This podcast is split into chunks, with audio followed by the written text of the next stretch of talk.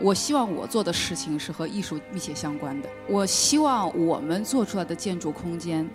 就像艺术品一样，他们的最终的目的是能够激发人对生命的意识。我自己觉得胡同的核心呢是人，而且是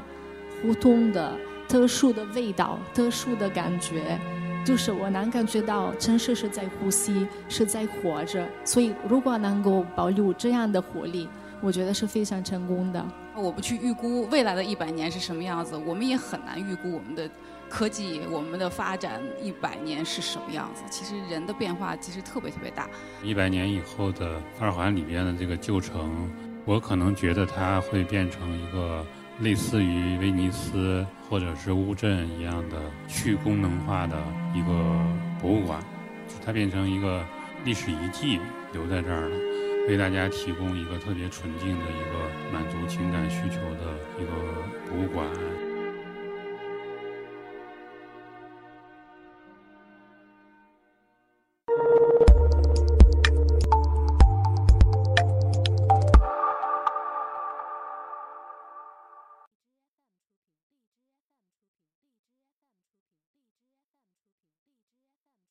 呃，我先开个头啊，就是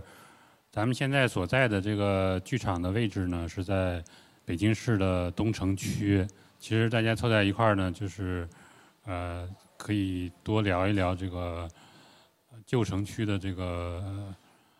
这个升级跟未来。我我就随便说两句吧。我说一个，我们最近做的是呃，去年的这个深圳双年展做了一个系统。这个系统做什么呢？是一个数据收集平台。那我们做这个平台是什么呢？就是真正能去知道我们旧改要改什么。啊，我举一个小例子，我们就发现在一个高密度社区里面有一个空白的低低谷值的一个状态，然后去现场看，啊，这是一个垃圾站。我们怎么样去激活这个空间？啊，当时我们的设计团队就想说，我们一定要找到一个他们需要的功能，把这个功能赋予给这个空间。让它跟里面就这个高密度社区里面百分之八十的人都产生联系，所以产生了联系以后，这些人群会主动的去跟这个空间发生关系，而且会维护这个空间的秩序。我们发现那一群人早出晚归，都是八九八零九零后，每天可能是早上八九点出去，晚上十一点才回来。但是这个地方包裹量啊又非常的大，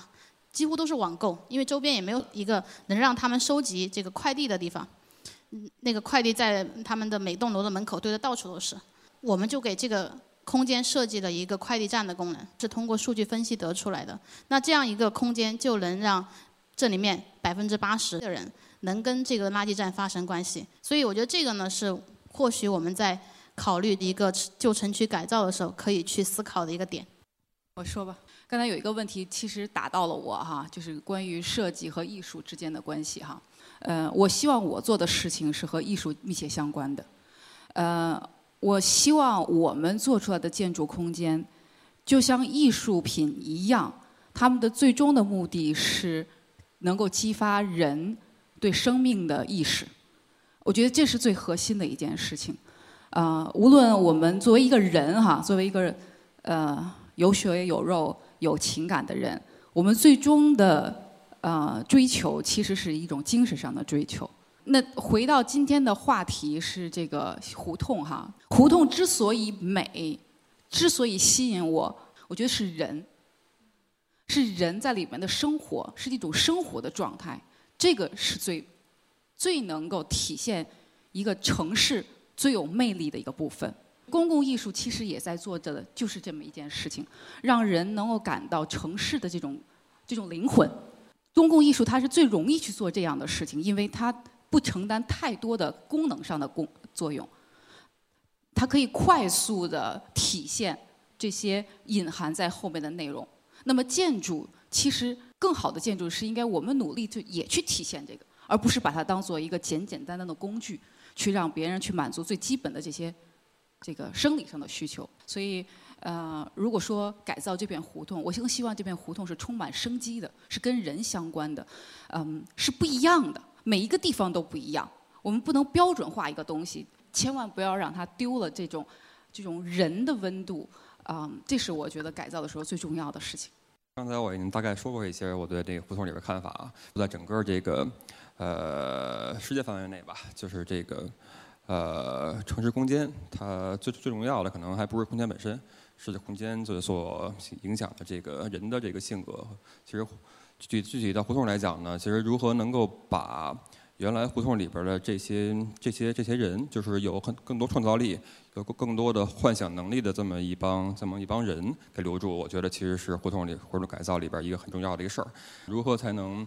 呃留住这些人的这种性格，这这么一个这么一个群体的话，其实我是觉得就是这种呃大规模的这种这种开发，我如果说。呃，通过一些政府的一些一些力量，或者说一些决决策的一些可能性的话，在解决一些大的问题，比如说停车问题，在一些政府掌握的大的一些用地上，比如说建一些公共停车场，把这些胡同里边的这些散乱的停车这些问题解决的话，然后同时给居民或者给给。这个房屋的所有者一些更多的一些一些权利和一些可能性的话，其实胡同里边的问题的话，其实可能并没有那么难去去去去解决。大家会自发的发挥自己的想象力去把这事儿给给给给搞定。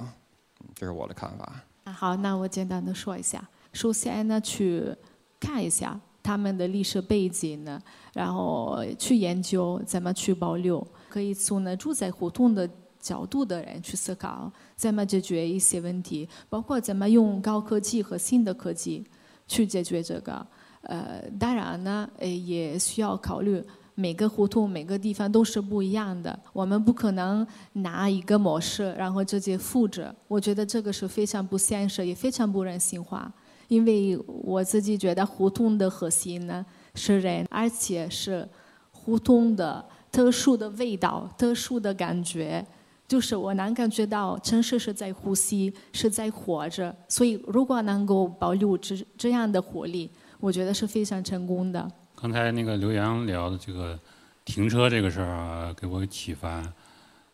因为我写小说嘛，我想的问题比较高远一点哈。我觉得好像胡同里现在大家觉得不爽的主要原因，好像是。交通问题，就是说车是胡同里头最闹心的一种东西。其实胡同里边的长度其实没多长，完全可以把尽量大片区的胡同区域呢，给它完全步行化。步行化就是强制执行这个步行的这个要求啊。现在已经有一些，比如说南锣鼓巷，但它仅限于它的主胡同嘛，实际上它辐射一些更远一些的范围。相当于整个，比如说二环以内呢，可能分那么几个区，每个区是一个步行区，而不是一条步行街。然后在一些大的空旷的位置呢，去做一些集中式的停车。我觉得慢生活是胡同里边的老百姓最典型的一个有历史意义的一种生活方式。如果车开进去，他的生活方式马上就会变，他的心态也会变，他的这个节奏也会变。设计其实很简单，大家一个一个，你接到一个房子好好做，接到一个房子好好做。那么设计师参与的多了以后，慢慢的这些这些一个一个的小单元的质量可能会越来越好吧。很多设计师都愿意，甚至很多人都愿意免费去呃去设计一些小的空间啊，这是非常棒的一个一个现象。刚才聊的是就是近期的这个呃大家的想法嘛，其实。呃，其实大家是不是可以设想一下远期的啊？就是，比如说，啊，一百年以后的北京二环内的这种空间，大家可以聊聊这个旧城的未来。呃，其实我以前想过这事儿啊，然后我是觉得那个甭管一百年以后还是两百年以后，我觉得可能会回到一百年前或两百年前的样子，就是北京的。这个二环路会重新变成城墙，我觉得有可能会成为这样一个这样一个样子。我觉得样貌本身可能变化不会特别大吧，还是变化最大的是里面人的生活方式。啊，就像今天我们的年轻人其实已经不需要客厅了一样，其实到了未来那个时代，可能大家的生活需求会不太一样。呃，我也是觉得可能就是如果你呃，一百年以后看到就是进入了这个胡同的这个空呃环境，变化也不会很大，但是可能是呃，就这这一百年一之间的最大的变化就是在科技方面的，还有其他的一些呃公共交通吧，可能会有一些大一点的变化。对。我们去预估未来的一百年是什么样子，我们也很难预估我们的。科技，我们的发展一百年是什么样子？其实人的变化其实特别特别大。我们现在是更多的在虚拟空间和现实空间这种不同的这个不停的调换哈。未来的状态是我们将会在更多的生活是在虚拟世界里发生的。那么物理世界是干什么用的？这就是为什么我觉得情感是一个非常重要的一件事情。因为从功能上讲，我们的虚拟世界可以解决我们所有的功能。我们人物理上不需要去任何一个地方。我们可以在本地完成所有的事情，为什么要去？这是个问题。将来我们想去，不是因为我们必须去，是因为我们想去。满足的不是功能，是情感。我也很难想象出来未来是什么样的，特别是在北京呢，因为我觉得明天都不知道会发生什么。但是这个也是这个城市的魅力。呃，我特别同意你说的，就说未来有可能人呢，呃，不是需要出门的，但是他会选择去面对面说话。所以我希望呢，未来还是有各种各样的声音呢。大家都是可以选择自己的未来，有一个非常主动的角色，而不是被动的接受高科技。刚才也是我跟刘洋很多想法一样啊，就是我设想一百年以后的呃二环里边的这个旧城，我可能觉得它会变成一个类似于威尼斯或者是乌镇一样的去功能化的一个博物馆，就它变成一个。历史遗迹留在这儿了，那么它里边的所有的这个特别繁忙的功能全部迁出去，就是首先把城墙恢复，然后另外恢复城墙以后呢，把真的是把一百年、两百年之前的当时的呃北京城呢，把历史资料、数据全部通过咱们的高科技啊，完全复原出来，为大家提供一个特别纯净的一个满足情感需求的。一个博物馆，一个真正进去以后，真的几几乎没有什么西装革履的这种人啊，可能进去都是玩的，都是可以住在里边啊，可以体验。然后这个二环之外是非常高科技的这个未来城市啊，现代城市，到处都是飞行器。但对不起，你要进二环的话，你必须得走路啊，骑自行车，这个本身就变成了一种历史的一种一种。参观嘛。相当于也是艺术我就是这么一个感觉。